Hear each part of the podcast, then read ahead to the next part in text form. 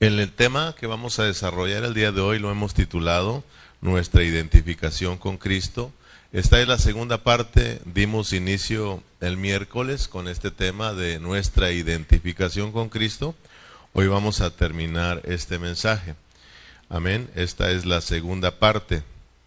Acuérdense de, lo que estuvimos estudiando el miércoles, eh, el miércoles pasado ¿verdad? Eh, solamente estuvimos, eh, no entramos al capítulo 6, estuvimos en los, solo los versículos del 12 al 21, ¿verdad? Estuvimos preparando todo para entrar al capítulo 6.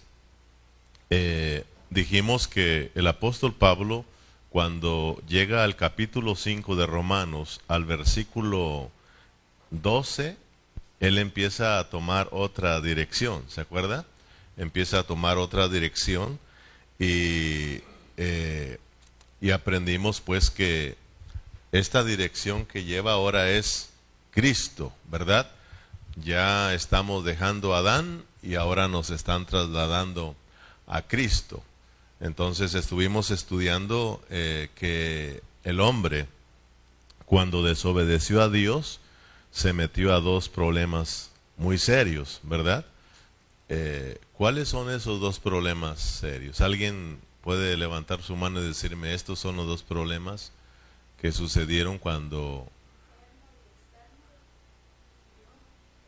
Sí, interno y interno, pero no, me, no nos deja muy claro qué sucedió.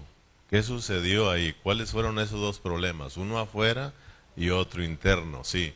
Pero ¿qué pasó afuera? Tenemos un problema fuera con Dios. Sí está bien, de verdad, externo, fuera de nosotros hay un problema. ¿Cuál es ese problema? Que ofendimos a Dios, que desobedecimos a Dios. Y por causa de haber desobedecido el hombre a Dios, ¿verdad? El hombre, hermanos, vino a quedar lejos de Dios, vino a quedar en manos de Satanás. Por haber desobedecido a Dios, el hombre quedó bajo la ira de Dios y no solamente bajo la ira de Dios, sino que estuvimos estudiando que quedó bajo la condenación. El hombre quedó condenado. Imagínense en la situación en la que quedó el hombre. Y no solamente tenía ese problema con Dios, sino que tenía un problema con él mismo adentro, porque comió del árbol de la muerte, es decir, se llenó de muerte, ¿verdad? Entonces, miramos estos dos problemas muy serios. Entonces, en el Romanos capítulo 5, ahí Pablo ya empieza a decirnos que Dios ya arregló un problema, el primer problema ya está solucionado. Por, por, Dios lo hizo por medio de Cristo, ¿verdad? En la cruz del Calvario, Él arregló este problema que teníamos para con Él ya por medio de Cristo, por haber creído en Cristo, fuimos justificados, es decir, fuimos declarados inocentes, no por lo que somos nosotros o lo, que hayamos hecho, porque creímos solamente en Cristo como nuestra justicia, como el que nos perdona, como el que nos salva de esta condenación que tenemos, como el que nos puede llevar a reconciliarnos con Dios, ¿verdad? Cristo vino para que el hombre pueda ir hacia Dios. Entonces, hermanos, Dios a través de Cristo vino al hombre. Acuérdense que Dios eh, por medio de Cristo visitó al hombre. O sea, Dios se encarnó y vino a ser como el hombre. Entonces, para que hoy el hombre por medio de Cristo pueda llegar a Dios. Entonces, hermanos, eh, por medio de Cristo se logró este, eh, arreglar este, este problema que es con Dios. Y ahora somos los hijos de Dios.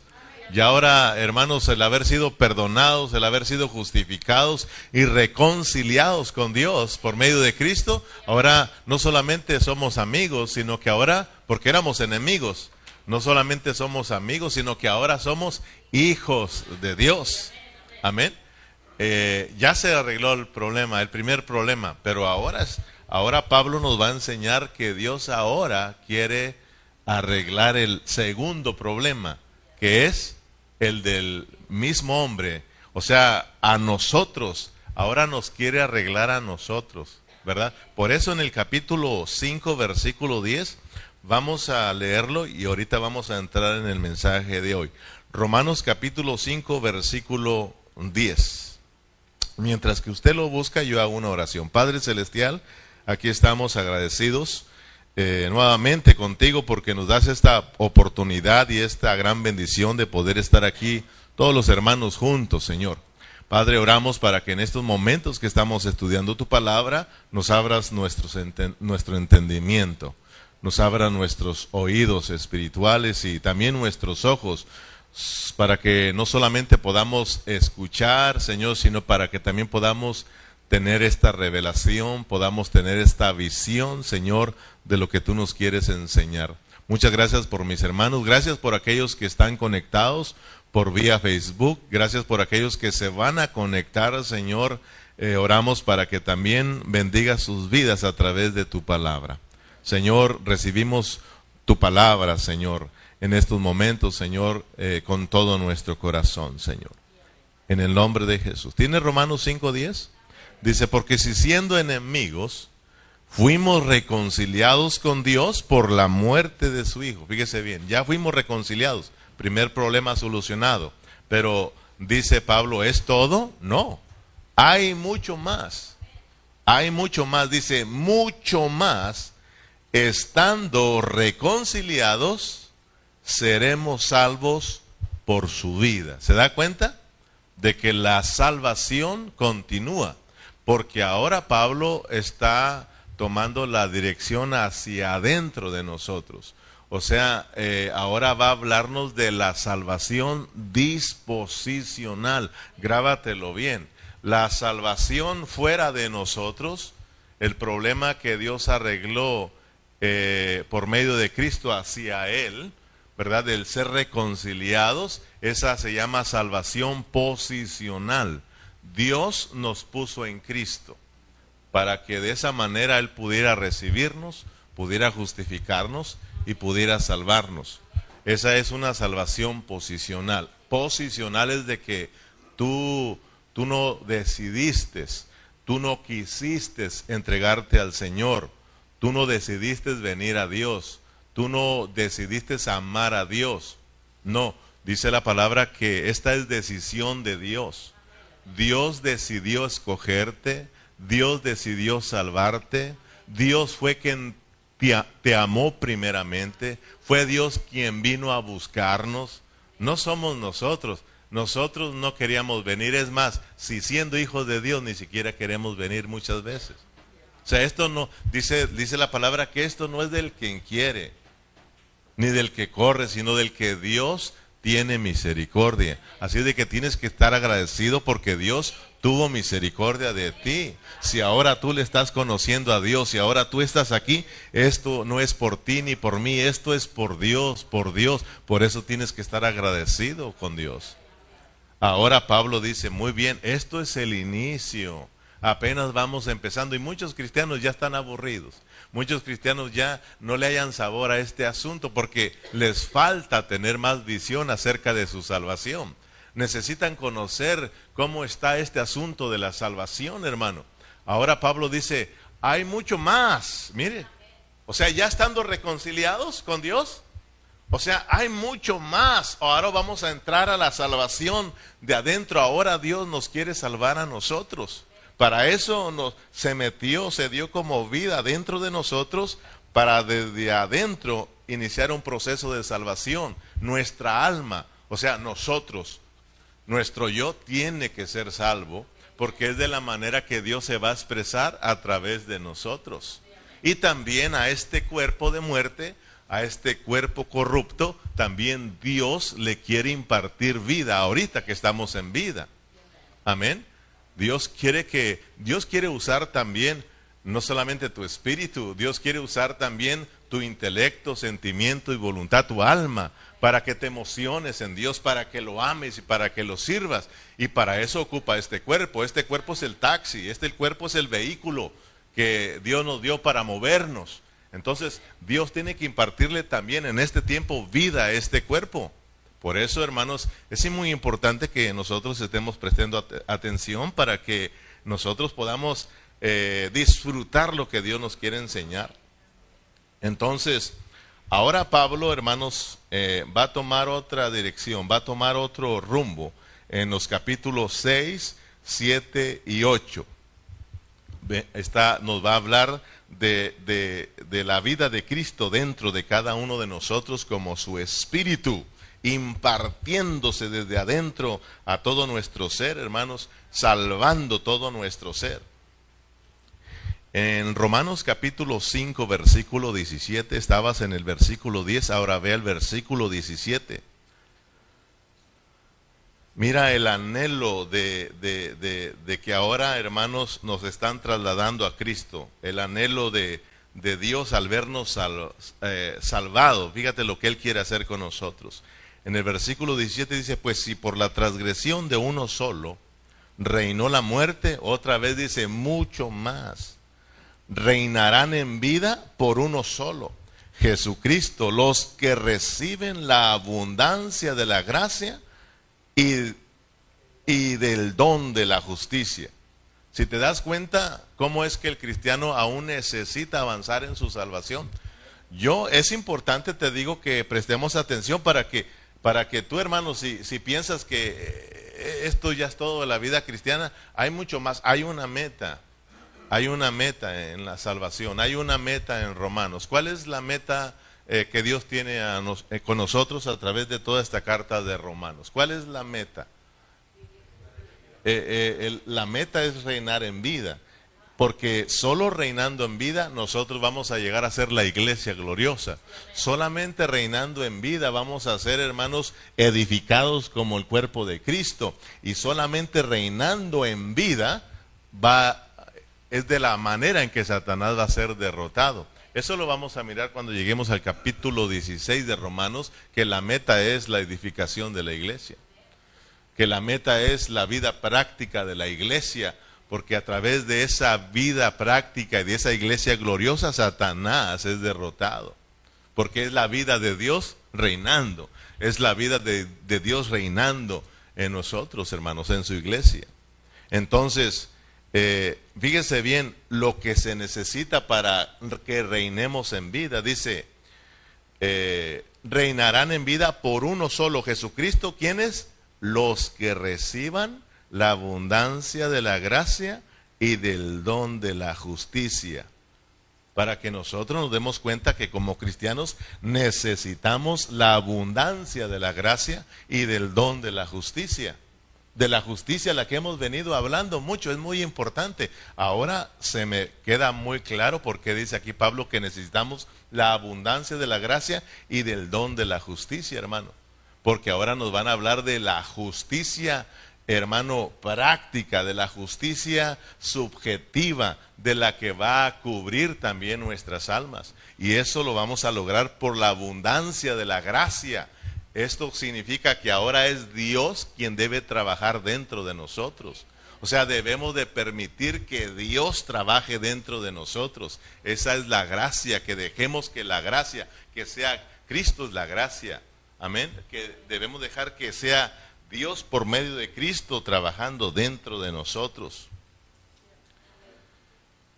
Terminamos el miércoles hablando acerca de Adán como el débito y a Cristo como el crédito, ¿se acuerdan? Y por ahí, este, ahí yo me equivoqué, hermanos, eh, y quiero rectificarlo eso. Eh, yo les dije que esta, esta suma que hicimos, ¿verdad? De, números, para sacar, hermanos, eh, un resultado, les dije que, porque yo lo escuché, ¿verdad? y miré ahí que mencioné que era del capítulo 5, versículo 1 al 11, y no es así. Es del 12 al 21, corrijo, ¿ok? Eh, o no sé si después lo aclaré, pero hubo una partecita que, que me regresé. Entonces, si ustedes estuvieron estudiando en casa y no hallaron eh, esta suma, porque no concedía con los versículos del 1 al 11, están del versículo 12 al 21. ¿verdad? Ahí está la suma de estos números. Ahí, ahí hablamos acerca de Adán como el débito y a Cristo como el crédito. miramos que en Adán, la suma que hicimos en Adán es que eh, ahí en Adán eh, había qué? Pecado, en Adán había muerte, en Adán había transgresión, en Adán había condenación, en Adán había desobediencia. Y en Adán puros hombres pecadores. Y el resultado de toda esta suma es muerte, muerte. Fue el resultado, es lo que e, eso era nuestro débito, esa era lo que era lo que teníamos en Adán, solo que muerte muerte. Fíjese lo que teníamos en Adán, muerte. Pero fíjese ahora lo que tenemos en Cristo como nuestro crédito. En Cristo está el don de Dios, en Cristo está la gracia de Dios, en Cristo está la obediencia, en Cristo está la justificación, en Cristo eh, eh, solamente hay hombres justificados. Y el resultado de esta suma es vida. Fíjese, vida, vida. O sea, esto es lo que ahora somos en Cristo. Esto es lo que nosotros ahora tenemos en Cristo. Esto es nuestro crédito, hermanos. Aprendimos mucho de eso. Aprendimos de que si usted, en hablando de aquí de lo terrenal, si tú no tienes crédito, tú estás acabado, hermano. Hasta vergüenza dijimos que nos da presentarnos a tratar de comprar algo cuando no tenemos crédito. Nos dicen, lo sentimos, usted no existe. Eso es triste, pero cuando usted tiene crédito, usted va y le dan lo que usted quiera, hermano. Eso es aquí, imagínese allá abajo lo que nos han dado en Cristo. Ahora aquí abajo lo tienes que pagar. Allá arriba te lo dieron para que tú lo disfrutes. Te dieron a Cristo como tu riqueza, hermano. Nosotros creímos en Cristo y se nos dio crédito. ¿Cuál crédito nos dieron? Nos justificaron, hermanos. Dice la palabra que Abraham creyó a Dios y le dieron crédito. ¿Cuál fue el crédito? Le fue contado, fíjate, le fue contado como justicia. Abraham creía, Abraham creía y Dios le añadía crédito. Ahí tienes crédito, buen crédito, ¿verdad? Eh, justificado, justificado. Lo mismo nosotros creímos en Cristo y se nos dio crédito, hermanos. Nos justificaron, gloria al Señor. Y somos ricos en Cristo, hermanos. Acuérdate que es importante nuestro crédito, hermano. O sea, de que el crédito lo ocupamos para reinar en vida, para reinar con Cristo en el reino de mil años. Acuérdate que si tú no tienes crédito, estamos hablando ya espiritualmente, si tú no tienes crédito, hermano, no tienes buen crédito, porque hay quienes que tienen crédito, pero malo. Si tú no tienes buen crédito, olvídate de que vas a reinar con Cristo. Para ir con Cristo hay que tener buen crédito. Por eso hay que, este asunto es por fe. Tú, tú crees en Dios y Dios te da crédito. Señor, te creo y dice Él, te doy crédito. Te creo, Señor, te doy más crédito. Te creo, Señor, te doy más crédito y tu crédito va subiendo, hermano. Cuando te presentes delante del Señor, Él te va a pedir el crédito, va a decir, no, hombre, buen crédito, pásale al reino. ¿Me explico, hermano? Entonces, metámonos con esto en mente, metámonos a nuestro estudio de hoy y vamos a meternos al capítulo 6 nuestra identificación con Cristo. Terminamos con esta pregunta, ¿verdad? ¿Qué significa identificarnos con Cristo? Cuando alguien, cuando usted va a un lugar a comprar algo, siempre le piden su identificación. Se va a meter a ciertos lugares, le dicen identifícate para que sepan, para, para, para que tú muestres quién eres. Y ellos saber también quién tú eres. ¿Verdad? Si entra una persona a querer meterse a su casa, a revisar su casa, y usted le va a decir, bueno, identifícate, ¿verdad? Usted ya sabe cuando hablamos de identificación, de identificarnos, pues aquí estamos hablando de nosotros identificarnos con Cristo, como decía nuestro hermano Donis. Nosotros en Adán nos identificábamos bien, como hijos de Adán, ¿sí o no? ¿Cómo te identificabas con Adán? Desobedeciendo, practicando el pecado, practicando el pecado, haciendo lo malo, haciendo lo desagradable a Dios, siendo rebeldes. Oh, eso era, eh, eso era nuestra identificación porque de ahí veníamos. Pero ahora, ya en el capítulo 6, olvídate de Adán. En el capítulo 6 nos han trasladado a Cristo. Capítulo 5 estás en Adán, capítulo 6 estás en Cristo. En el capítulo 5, 6, 7 y 8 nos muestran los dos traslados divinos, de Adán a Cristo y del Espíritu a la carne. Cuando lleguemos al capítulo 7, ahí nos van a mostrar que estamos en la carne, pero al llegar al capítulo 8 nos muestran el traslado ahora al Espíritu para vivir de acuerdo al Espíritu. Por eso vamos por partes ahorita. Se acabó Adán, ahorita nos pusieron en Cristo. Estamos en Cristo, por eso ahora tenemos que aprender a identificarnos con quién? Con Cristo. Amén.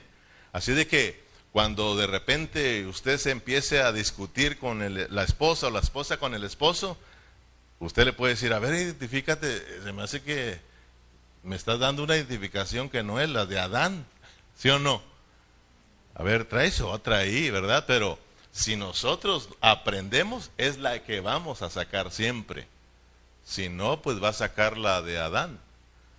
Ahora tenemos que aprender a identificarnos con Cristo. Romanos 6, versículo del 1 hasta el 14, vamos a cubrir el día de hoy. ¿Qué pues diremos? Perseveraremos en el pecado para que la gracia abunde. Pero es importante, hermano, que tú lo leas con entendimiento. Mira cómo cambia Pablo, ¿ok? Si tú recuerdas todo lo que estudiamos en el capítulo 5, al entrar al 6, mira lo que dice Pablo. ¿Qué pues diremos de todo lo que hemos hablado? ¿Vamos a seguir pecando? O sea, porque ya se terminó Adán y ahí nos terminaron a nosotros y una vez nos van a aclarar. ¿Qué pues diremos? ¿Perseveraremos en el pecado para que la gracia abunde? En ninguna manera, porque los que hemos muerto al pecado, ¿cómo viviremos aún en él? ¿O no sabéis? Que todos los que han sido bautizados en Cristo Jesús hemos sido bautizados en su muerte, porque somos sepultados juntamente con Él para muerte por el bautismo, a fin de que como Cristo resucitó de los muertos para gloria del Padre, así también nosotros andemos en vida nueva. Porque si fuimos plantados juntamente con Él en la semejanza de su muerte, así también lo seremos en la, en la de su resurrección. Sabiendo esto, que nuestro viejo hombre fue crucificado juntamente con él, para que el cuerpo del pecado sea destruido, a fin de que, de que no sirvamos más al pecado. Porque el que ha muerto ha sido justificado del pecado. Y si morimos con Cristo, creemos que también viviremos con él, sabiendo que Cristo, habiendo resucitado de los muertos, ya no muere. La muerte no se enseñoreará más de él. Porque en cuanto murió, al pecado murió una vez por todas, mas en cuanto vive, para Dios vive. Así también vosotros, considerados muertos al pecado, pero vivos para Dios en Cristo Jesús, Señor nuestro. No reine pues el pecado en vuestro cuerpo mortal, de modo que lo obedezcáis en sus concupiscencias, ni tampoco presentéis vuestros miembros al pecado como instrumentos de iniquidad sino presentaos vosotros mismos a Dios como vivos de entre los muertos y vuestros miembros a Dios como instrumentos de justicia, porque el pecado no se enseñorará de vosotros, pues no estáis bajo la ley, sino bajo la gracia. En otras palabras, Pablo está, está diciendo, ahora identifíquense con Cristo, pues. Así, pero mire, para avanzar porque tenemos nuestra celebración de la Santa Cena y para alcanzar a cubrir estos 14 versículos, vamos a resumirlos en solo tres puntos en esta tarde. ¿Te parece? Para irnos, para irnos rápidos y, y alcanzar a cubrirlos. Primer punto que vamos a ver es que nos identificamos con Cristo en su muerte y en su resurrección. Segundo punto, vamos a mirar que nos identificamos con Cristo en saber y considerar. Y número tres, nos identificamos con Cristo al cooperar con Él. Porque esto es lo que está diciendo el apóstol Pablo. Entonces, mira, es importante que tú prestes atención a estos tres puntos porque están en secuencia. O sea, estos tres puntos nos van a enseñar cómo es que nos, debemos, nos identificamos con Cristo. Primero nos identificamos con Cristo en su muerte y en su resurrección. Y luego nos seguimos identificando, hermanos, al saber estas cosas y considerar estas cosas. Y en tercer lugar, eh, nos identificamos con Cristo cuando estamos cooperando con Él, como decimos allá, aquí con Cristo flojitos y cooperando. ¿Ok? Entonces, vamos en el primer punto. Nos identificamos con Cristo en su muerte y en su resurrección, versículos del 1 al versículo 4. ¿Qué pues diremos? perseveraremos en el pecado para que la gracia abunde en ninguna manera. Porque los que hemos muerto al pecado, ¿cómo viviremos en él? ¿No sabéis que todos los que hemos sido bautizados en Cristo, léalo conmigo esto, ¿no, o no sabéis que todos los que hemos sido bautizados con Cristo Jesús, hemos sido bautizados en su muerte? Porque somos sepultados juntamente con Él para muerte por el bautismo. A fin de que como Cristo resucitó de los muertos, por la gloria del Padre, así también nosotros andemos en vida nueva. Si ustedes se ponen a pensar eh, un poquito en todos los cristianos, eh, cuando predican estos versículos o hablan de estos versículos, ustedes se van a dar cuenta cómo hay tanta confusión entre los cristianos. Y no solamente los cristianos son culpables, sino que también mucha culpa aquí los tienen los ministros, aquí lo tienen los pastores, los maestros, porque no toman el tiempo para estudiar la palabra. Y también los cristianos por no, hermanos, prestar atención y también ellos estudiar la palabra. Y si te das cuenta, hermano, cuando se habla del bautismo hay una tremenda confusión en los cristianos. Porque esto, este asunto del bautismo en agua se ha tomado como, como, ¿cómo se dice? Como ritos, como fórmulas, ¿verdad? Es que te tienes que bautizar en el nombre de Jesús, ¿sí o no? Cuando un cristiano, hermano, se da cuenta que tú estás bautizado en nombre del Padre, el Hijo y el Espíritu Santo, ellos mismos te dicen, estás, estás mal.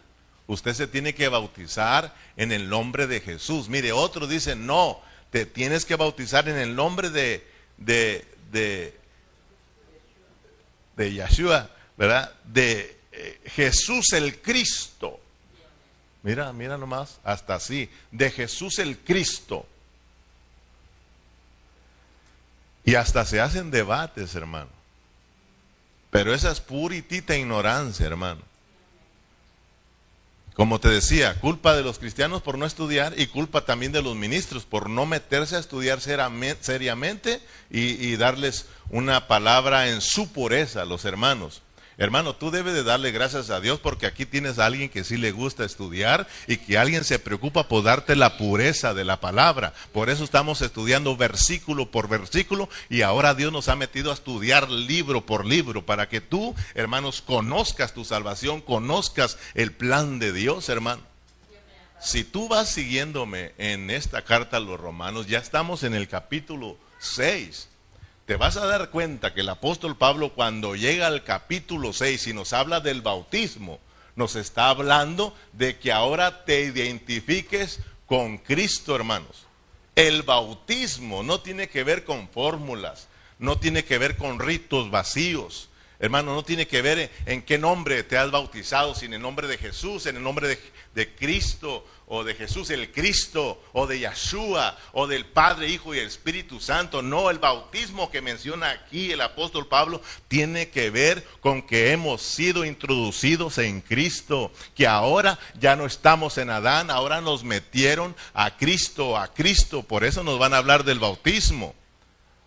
Primero nos identificamos con Cristo al ser bautizados en agua, hermanos. a través de su muerte y de su resurrección. Porque ¿qué sucede? Tú ya lo sabes esto.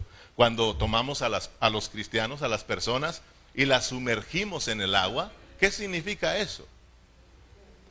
Su identificación con Cristo en, en su muerte. O sea, que cuando alguien toma la decisión de bautizarse, entonces cuando lo sumergimos, esto está diciendo que él ya se murió. ¿Se murió a quién? Se murió a Adán, se murió a esa vida vieja, a esa vida pecaminosa, se, se murió a los, a los deleites, ¿verdad?, de, de este mundo y que ahora se va a identificar con Cristo. Por eso me morí y ahora tienen que sepultarme. Entonces cuando los metemos significa eso que los estamos enterrando. Pero no los dejamos ahí, ¿verdad que no? Sino que los levantamos y los sacamos del agua para que ahora sí se identifiquen con Cristo en su resurrección. Para que ahora sepan que han resucitado con Cristo para andar en una vida nueva. Lo leímos ahí. Es importante que nosotros vayamos estudiando para que nosotros no nos perdamos y resultamos también diciendo, no, es que en el nombre del Padre, del Hijo y de, te tienes que bautizar. Sí, si no estás equivocado. Y te das cuenta que, que puras plumas estamos hablando, hermanos. Y la carne todo mundo la deja. No te conformes con las, con las plumas, hermano. Anhela más. Hay carnita. Yo no me conformo con las plumas, hermano. ¿Ustedes sí? Y me imagino yo a ver a tantos cristianos con el plumerío aquí en la boca, hermano. Y yo con una pierna, mira, disfrutando la carnita, hermano. Disfruta a Cristo, hermano. Si no resultamos igual que todos debatiendo por, por puras mentiras, hermanos. Entonces, ahora, hermanos, nos están hablando de que nos hemos muerto, ¿verdad? Y ahora hemos resucitado con Cristo, nos morimos con Cristo. O sea, porque nos va a hablar ahorita de cómo Él fue crucificado y también nosotros morimos. Cristo fue sepultado y resucitó. Ahorita nos están hablando acerca del, de, de, de, de morir y resucitar por medio del bautismo. Dice en el versículo 4, porque somos sepultados juntamente con Él para muerte por el bautismo a fin de que como Cristo resucitó de los muertos por la gloria del Padre, así también nosotros andemos en vida nueva. ¿Sí se da cuenta, hermano? Muertos, pero al levantarlos, al sacarlos, significa que han resucitado para, no para vivir igual. O sea, para ahora identificarse con Cristo. No sé si me estoy explicando, hermano. En el versículo 5 dice, porque si fuimos plantados, diga conmigo plantados. Fíjate, Pablo ya, ya cambió, ¿eh? ya hizo un intercambio de palabras. Ya no dice porque si fuimos, eh, eh, si fuimos bautizados, ¿verdad que no? O sea, ya nos está dando otro ejemplo para que nosotros nos quede bien claro lo que está sucediendo. Dice, porque si, si, fuimos plantados, fíjate, ya está hablando de una semilla que tiene que ser plantada. O sea, de que nos plantaron como una semilla juntamente con Cristo. Cristo también fue plantado como una semilla, ¿sí o no? Él dice, si este grano, hablando de él, no cae en tierra y muere, queda solo. Pero si muere, si es enterrado, lleva mucho fruto. Amén, hermanos.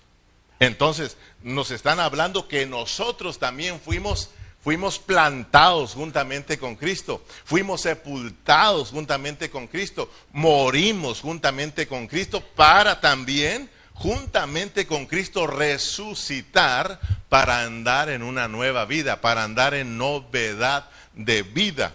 Pero fíjate bien, dice, plantados juntamente con Él en la semejanza de su muerte, así también lo seremos en la de su resurrección.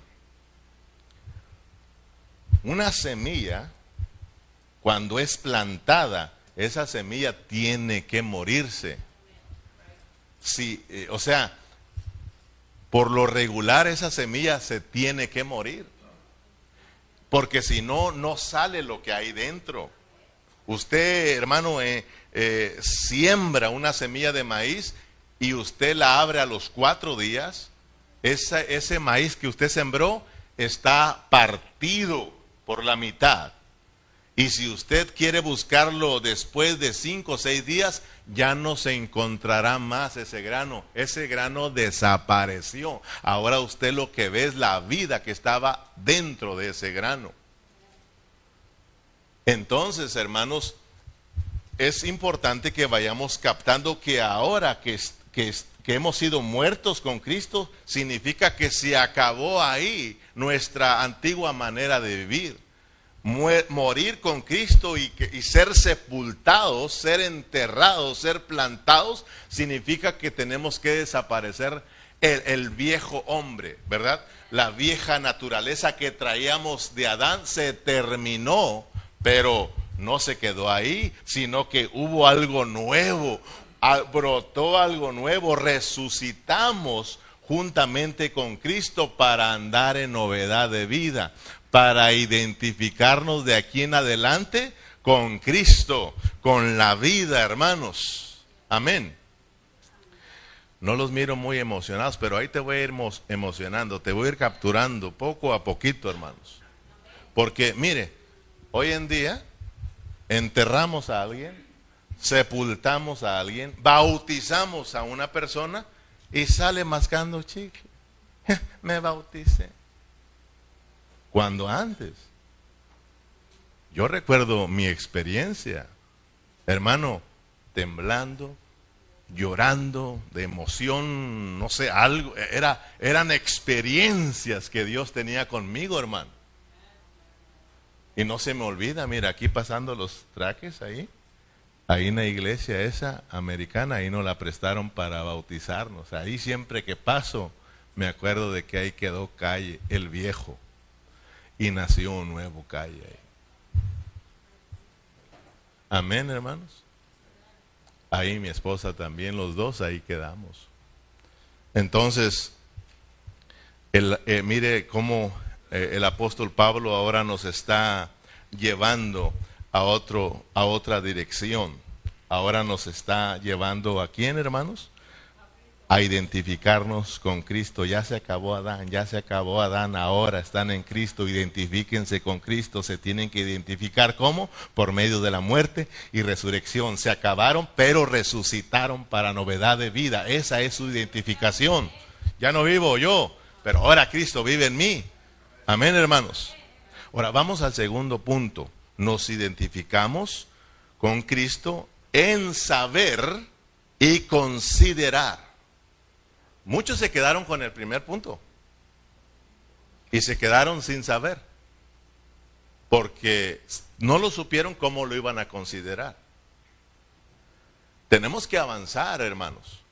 Ojalá y que los, jovencitos que se han bautizado aquí, ellos también puedan saber estas cosas para que lo consideren. Si lo saben y lo consideran, es, decir, si Dios se lo revela y tienen esta visión de lo que es el bautismo, hermanos, de lo que es la muerte y resurrección de Cristo, si ellos, hermanos, lo alcanzan a ver y lo consideran, entonces ellos van a, a prestarse al Señor y van a experimentar una novedad de vida. O sea, esto trabaja, eh, eh, va, va junto, hermano. Estos tres puntos van en secuencia. No te quedes en el primero, hermanos. Ya está bien tu identificación, es la muerte y resurrección. Pero ¿qué sucede? Porque muchos cristianos son bautizados y después andan como los mismos diablos. Porque les falta saber y considerar. Amén. Por eso tenemos a muchos cristianos que después de ser bautizados son unos mismos diablos, hermanos. Andan en la misma vida de Adán, andan en desobediencia, andan en muerte, andan practicando, el, andan en pecado, andan hermanos rebeldes, porque no han tenido esta visión de lo que hicieron ese día, hermanos. Amén. Mire el hablar de Pablo. Pablo una y otra vez menciona esta palabra, sabiendo esto, sabiendo esto, sabiendo esto. Por eso tú tienes que saber lo que hiciste, hermanos. Yo sí supe lo que hice. Yo sí supe desde el momento en que le dije a Dios, perdóname, tú eres el único salvador y tú eres el único que me puede salvar, sálvame, supe lo que hice, hermano, porque Dios me lo reveló y me dio fe para creer. Lo mismo, hermano, después de que me hablaron del bautismo, de que era necesario identificarme con Cristo por medio del bautismo, hermano, le dije yo, aquí estoy, quiero ser bautizado. Y recuerdo mi experiencia también con Cristo a través del bautismo. Dije, se acabó y se acabó. Y comencé una nueva vida en Cristo. Y cada día, hermanos, estoy identificándome con Cristo, con Cristo. Estoy muerto, estoy muerto, estoy muerto y vivo para Cristo, hermano. Pablo dice, sabiendo, tienes que saberlo. En el versículo 3 del capítulo 6 dice, o no sabéis, ¿verdad que sí? ¿O no sabéis? Y luego en el versículo 6, otra vez dice, sabiendo esto. Y en el versículo 9 dice, sabiendo, sabiendo. O sea que tenemos que saber para considerar estas cosas. Amén. Tenemos que pedirle a Dios que nos revele esto, hermanos. Esto es por revelación. Tienes que pedirle a Dios que te dé una visión clara con respecto a la muerte y resurrección. Cuando tú tengas una visión, esta visión te va a gobernar. Todos los, todos los siervos del Señor en la Biblia, todos, Dios se les reveló, se les mostró en una visión. Y esa visión fue la que los gobernó. Muchos hermanos no son gobernados porque no tienen visión de Dios. No tienen revelación de Dios. ¿Qué los va a gobernar? ¿Te acuerdas a, por ejemplo, te acuerdas a, a Moisés, verdad? Cuando Dios lo llama, ¿cómo se le mostró? En una visión. Y esa visión dijo, yo voy, ¿verdad? Cuando Dios te revela, empieza Dios a, a, a gobernarte y empiezas a caminar. Si no hay visión, ¿a dónde vas a ir? ¿A dónde vas, Vicente? ¿Verdad? Por eso dice que mi pueblo pereció porque le faltó conocimiento, le faltó visión. Necesitamos orar, Señor, dame visión para que yo pueda mirar bien lo que es la muerte y resurrección, para que eso me, me, gobierne en mi interior y eso me haga caminar hacia ti, hermanos. Por eso muchos cristianos se bautizaron y tal, pero hasta ahí. Los jóvenes se han bautizado y qué? Necesitan saber para que lo consideren, hermanos. En Romanos capítulo 6, Versículo 6 dice, ¿cómo dice ahí? Sabiendo esto. ¿Qué esto? ¿Sabiendo qué, hermano? Lo que ya nos habló en el versículo 1 al versículo 5, que usted y yo fuimos, eh, eh, fuimos sepultados y que resucitamos también. Tienes que saberlo, sabiendo esto. Otra vez dice que nuestro viejo hombre fue crucificado juntamente con él para que el cuerpo del pecado sea destruido, a fin de que no sirvamos más al pecado, porque el que ha muerto ha sido justificado del pecado. Y si morimos con Cristo, creemos que también viviremos con Él, sabiendo que Cristo, habiendo resucitado de los muertos, ya no muere. La muerte no se enseñoreará más de él, porque eh, en cuanto murió, al pecado murió una vez por todas, mas en cuanto vive, para Dios vive. Esta es la visión que, que, que, debemos de tener. Esto es lo que tenemos que conocer, que tenemos que saber, hermanos, y la que te tiene que gobernar, gobernar. Cuando el Señor Jesucristo fue crucificado, dice Pablo, acuérdate que tú y yo también fuimos crucificados juntamente con Él. Nos morimos. ¿Con qué fin nos morimos con Él?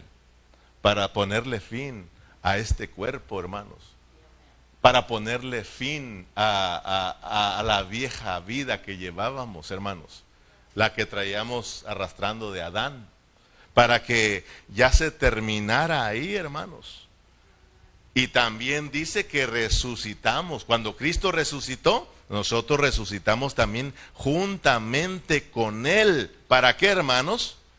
Para que ahora andemos en novedad de vida, para que ahora ya no sirvamos más al pecado, para que ahora nosotros nos identifiquemos con Cristo. ¿Me estoy explicando, hermanos? O sea, esto es lo que tenemos que ver y esto es lo que tenemos que considerar. O sea, considéralo, hermano si Dios te lo está dando a conocer, si Dios te lo está revelando, no te quedes con las plumas, con lo, con lo superficial de que te tienes que bautizar en el nombre de Jesús, en el nombre de Jesús el Cristo, en el nombre de Yahshua, en el nombre del Padre, el Hijo. Hermano, esto tiene que ver con que te tienen que meter a Cristo, te están metiendo a Cristo, a Cristo, a Cristo, a Cristo. Mira el capítulo 1, 2, 3, 4, 5 y ahora estamos en el 6. Nos están trayendo ahora a Cristo, hermano. Es lo que Pablo quiere enseñarnos. Ya, ya no estás en Adán, ahora estás en Cristo. Identifícate como cristiano.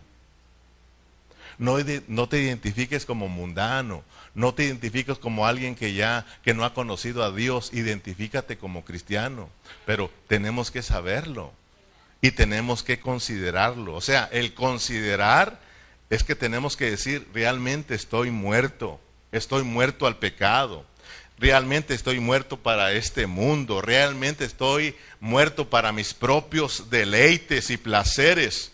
Ahora estoy vivo para quién? Para Cristo. Estoy vivo para Cristo. Estoy vivo para andar en novedad de vida. Estoy vivo para andar en la vida que a Dios le agrade. Para eso me dieron vida. Pero esto no solamente de que tú andes, estoy muerto, estoy muerto, estoy muerto, estoy muerto. No, hermano. Sino que esto se tiene que hacer algo que tú lo tienes que considerar. O sea, Pablo le eh, habló esta palabra a Timoteo, le dijo, considera lo que te, lo que te he enseñado, considéralo. O sea, considéralo y aplícalo a tu vida. Tómalo. Considera es que agarres ese consejo, hermano. O sea, tenemos que saberlo. Dios te lo está mostrando. Ahora dice Dios, considéralo, agárralo. Eso no es asunto de solo decir, estoy como, como, como el pajarito ahí, el, el, periquito, no me debo congelar, no me debo congelar. No, hermano. Esto es de, de que tú entiendas que estás muerto. Estás muerto. Y tienes que considerar eso. Y tienes que cambiar tu posición y dices, ahora estoy para Cristo. Amén, hermanos.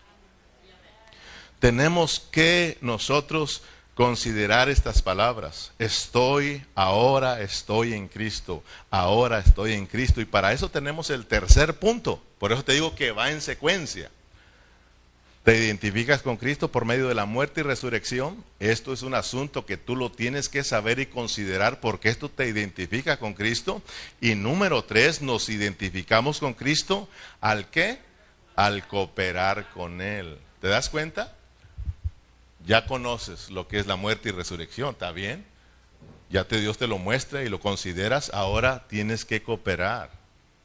Y aquí es el problema, hermanos.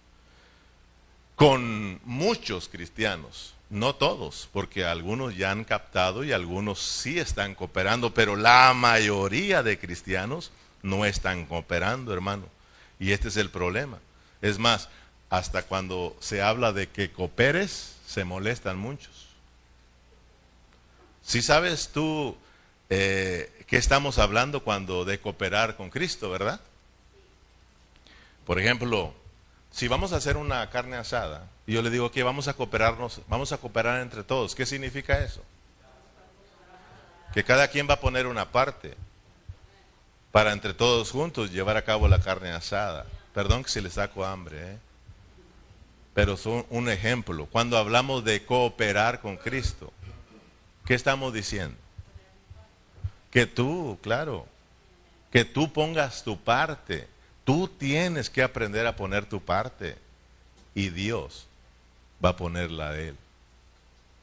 Es más, Él ya está dispuesto. Es más, dice Dios, yo ya tengo aquí, estoy dispuesto para ti.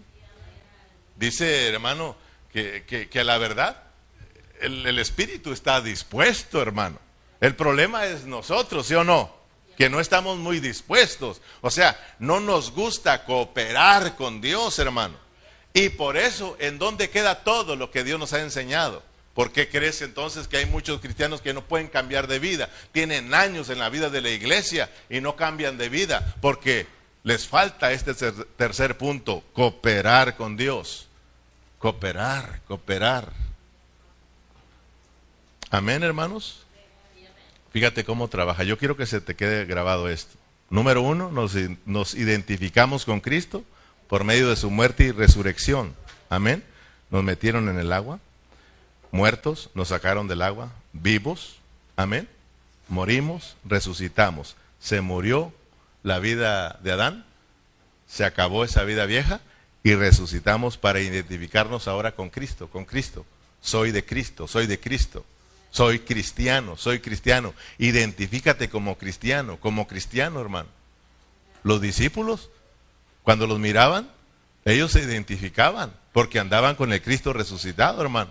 Y ellos decían, allá van los cristianos. Porque eran seguidores de Cristo, porque hablaban como Cristo, porque caminaban como Cristo. ¿Te acuerdas que se lo dijeron aún en los errores de Pedro?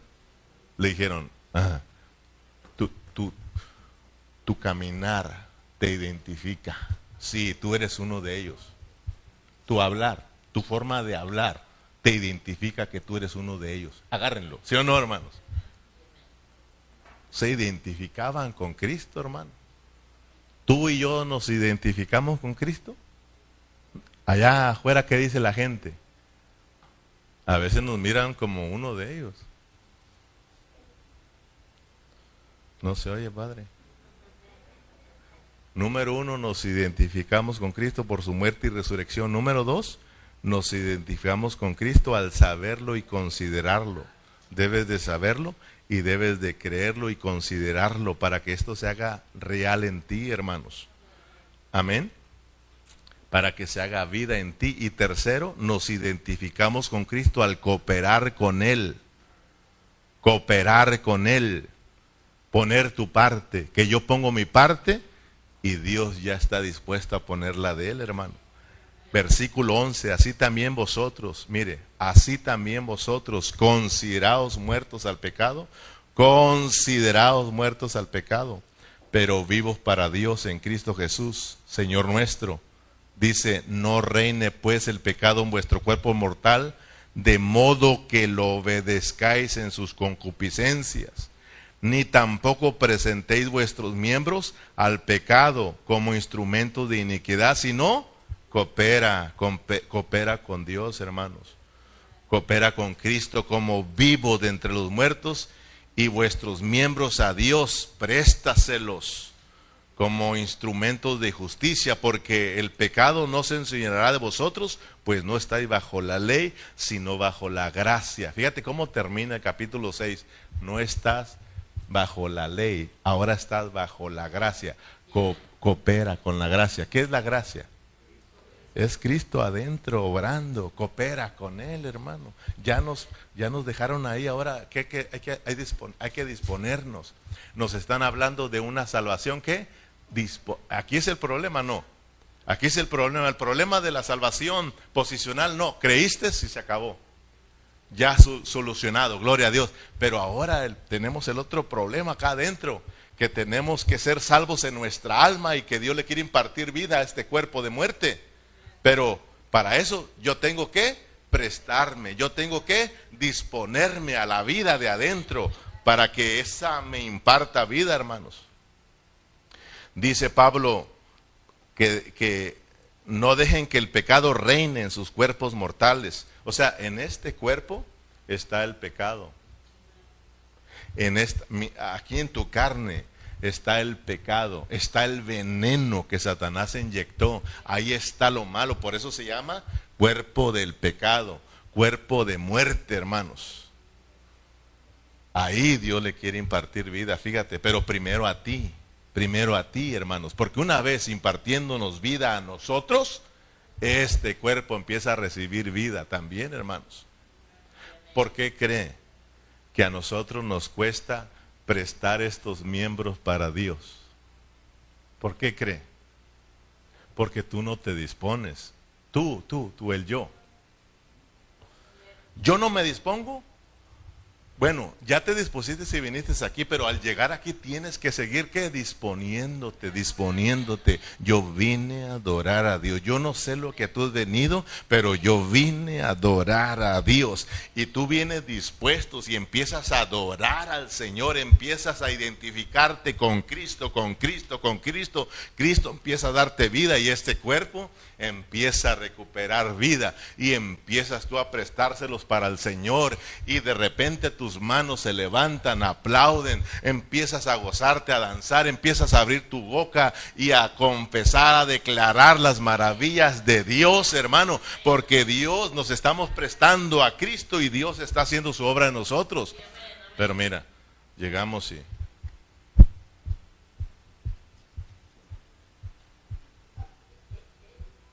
Una flojera, hermano. ¿Y qué pasa? El cuerpo nada de vida. Ay, pero nomás se acaba el servicio, hermano. Este cuerpo no se identifica con Cristo, a saber dónde, a qué se lo prestamos, hermano. Dice Pablo, tampoco presentéis vuestros miembros al pecado como instrumento de iniquidad. Tus manos tus pies, tu boca, tus ojos, no se los debes de prestar a cosas malignas, hermanos. Debemos de prestárselas a Cristo. Aquí estás, aquí está mi oído, Señor. Aquí están mis ojos, que pueda mirar lo que tú quieres mostrarme, ¿verdad? Aquí está mi boca llena, la de ti.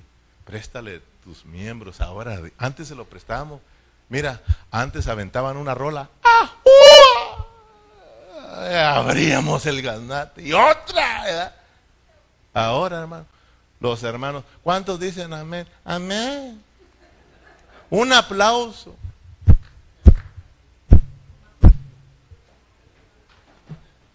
A veces yo digo, a veces está la pura familia festejando al niño, a la niña, y se oye el escándalo, con la pura familia.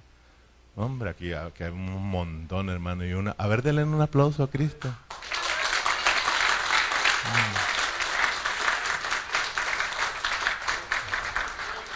Ahora, eso lo debe de hacer que tú se los, que te dispongas a él, hermano. Que sea algo vivo dentro de nosotros. Amén. Prestarnos, prestarnos, cooperar, cooperar. Esto es un asunto de que aquí estoy yo, Señor. O sea, cooperar, hermanos, cuando hablamos de cooperar, o sea, cuando hablamos de carne asada y cooperar de, de que tú vas a poner parte tuya, ¿verdad? Pero aquí de cooperar para el Señor, hermanos, es de que tú no hagas nada. De que nosotros no hagamos nada. De que dejemos que Cristo lo haga todo en nosotros. Eso se llama gracia. No estás bajo la ley tratando de, ganarte el favor de Dios haciendo, haciendo, deshaciendo, hermano. No, no, no, no. Y, y, si te das cuenta que a esto a los cristianos religiosos les molesta. ¿Cómo que no hacer nada? Hermano, yo como pastor de ovejas prefiero no hacer nada. Solo llevarte a buenos pastos para que comas bien, hermano. Y para eso yo tengo que buscar dónde está el pasto para yo llevar a mis ovejas ahí y claro, cuidarlas. Pero tratar de andar haciendo, hermano, haciendo esto, y otro para atraer, para atraer, para... Hermano, no, eso te cansa. Entonces debemos de dejar que Cristo haga las cosas. Por ejemplo, hermanos, a veces que nosotros eh, no podemos dejar este mal carácter que traemos, este mal genio que traemos y queremos cambiarlo. porque a veces ni nosotros mismos nos aguantamos y queremos cambiarlo y le decimos, Señor, quítalo y quítalo. Tenemos solamente que decirle, Señor, este mi carácter que tengo, yo no lo puedo cambiar, pero tú sí cámbialo tú. Aquí estoy, yo, yo coopero contigo, aquí me rindo ante ti, Señor. Aquí estoy. Cámbialo tú. Sé tú en mi carácter. Porque a veces le decimos, quítame este carácter, dice Dios, yo, no te lo quiero quitar. porque yo lo ocupo. Solo lo quiero yo cambiar. Quiero usarlo yo ese carácter. ¿A Pablo le quitó el carácter, hermano? Se lo cambió, ¿sí o no? Y todos saben, a Pablo también se le reveló, a Pablo también se le mostró en una visión, hermano. Le resplandeció aquella gran luz, hermano. Y tuvo una visión de Cristo, hermano. Y ustedes saben, hermanos, que era tremendo el apóstol Pablo y después de que Dios lo alcanzó siguió siendo tremendo apóstol, ¿sí o no, hermanos? Cambiado totalmente, su carácter cambiado, hermano. No pides que te lo quite. Así como eres de bravo, corajudo y gritón, Dios lo quiere usar, pero para Él, hermano. ¿Me explico? O sea, de que eh, si tú dices, Señor, es que yo ya no quiero discutir con, con, con, con mi esposa o con mi esposo, Señor, siempre estamos discutiendo, Señor, cámbialo tú. Sé tú en mí, hermano, porque cada vez que tratamos nosotros de, de no hacer las cosas, resultamos haciéndolas peor, hermanos. Sé tú en mí. Tú sí sabes cómo tratar a mi esposa. Tú sí sabes cómo tratar a mi esposo. Sé tú en mí. Sé tú en mí. Sé tú en mí. Cristo sí sabe tratar a las esposas. Dejemos que Cristo sea en nosotros, hermano. Eso es cooperar. Estoy poniendo ejemplos de cooperar, de cooperar. Los jóvenes, es muy importante que nuestros adolescentes, hermanos, que, que conozcamos esto que estamos hablando que, el, jovencito sepa de que, de que ahora que tiene que identificarse con Cristo y de que ahora él tiene que decirle, Señor, yo no puedo dejar estas cosas, pero tú sí en mí, sé tú en mí. Todo lo podemos en Cristo que nos fortalece, pero debemos de cooperar, debemos de prestarnos a Él. Amén. Me gusta cómo cierra el capítulo 6. Ustedes no está bajo la ley, sino bajo la gracia. Dios obrando en nosotros. Amén. No se te olvide que ya entramos a la sección de la santificación. No se te olvide que ya entramos al capítulo 6, nos hablan de la santificación. 6, 7 y 8, santificación. ¿Qué es santificación? Es apartarnos para Dios. ¿Sí te das cuenta? O sea, el identificarnos con Cristo, el acercarnos con Cristo, el vivir a Cristo, el experimentar a Cristo, el cooperar con Cristo, eso se llama santificación porque me estoy apartando y estoy siendo más santo, hermano, y eso me hace alejarme de qué? Del pecado. Eso me hace estar cada día más lejos de esa vida que yo traía antes. Pero muchos no, no pueden dejar esa vida, ¿por qué? porque no se, no se santifican. Dios es santo, si uno dice ser santo como yo soy santo. Si yo quiero ser santo, entonces yo tengo que acercarme a Dios por medio de Cristo. Entonces yo tengo que buscar a Cristo, yo tengo que identificarme con Él, yo tengo que cooperar con Él, yo tengo que decirle aquí estoy, toma mi vida. Y en eso me lleno de santidad y eso me ayuda a estar cada día más lejos de esa vida que llevábamos antes de las cosas pecaminosas, de las cosas que no le agradan a Dios. Amén. Y para esto entonces me va a ser a mí más fácil servir al Señor, amar al Señor, porque yo estoy experimentando una nueva vida. Amén. ¿Se acuerdan que Pablo dijo en Gálatas 2.20, Pablo dijo, con Cristo estoy juntamente crucificado, fíjate, muerto, ¿verdad? Y ya no vivo yo, mas vive Cristo en mí. Y lo que ahora lo vivo en la carne, porque sigue vivo, dice, ahora lo vivo en la fe del Hijo de Dios, el cual me amó y se entregó a sí mismo por mí. ¿Te das cuenta? Muerto, pero vivo para Cristo. Ahora lo que estoy viviendo aquí en esta carne lo vivo en la fe del Hijo de Dios, creyéndole, creyéndole a Cristo. Entonces, hermanos, dispongámonos al Señor. Amén. Ya no estamos en Adán, ya no estamos en el capítulo 5, ya avanzamos al capítulo 6 y ahí nos han puesto en Cristo para identificarnos con Cristo. Póngase de pie.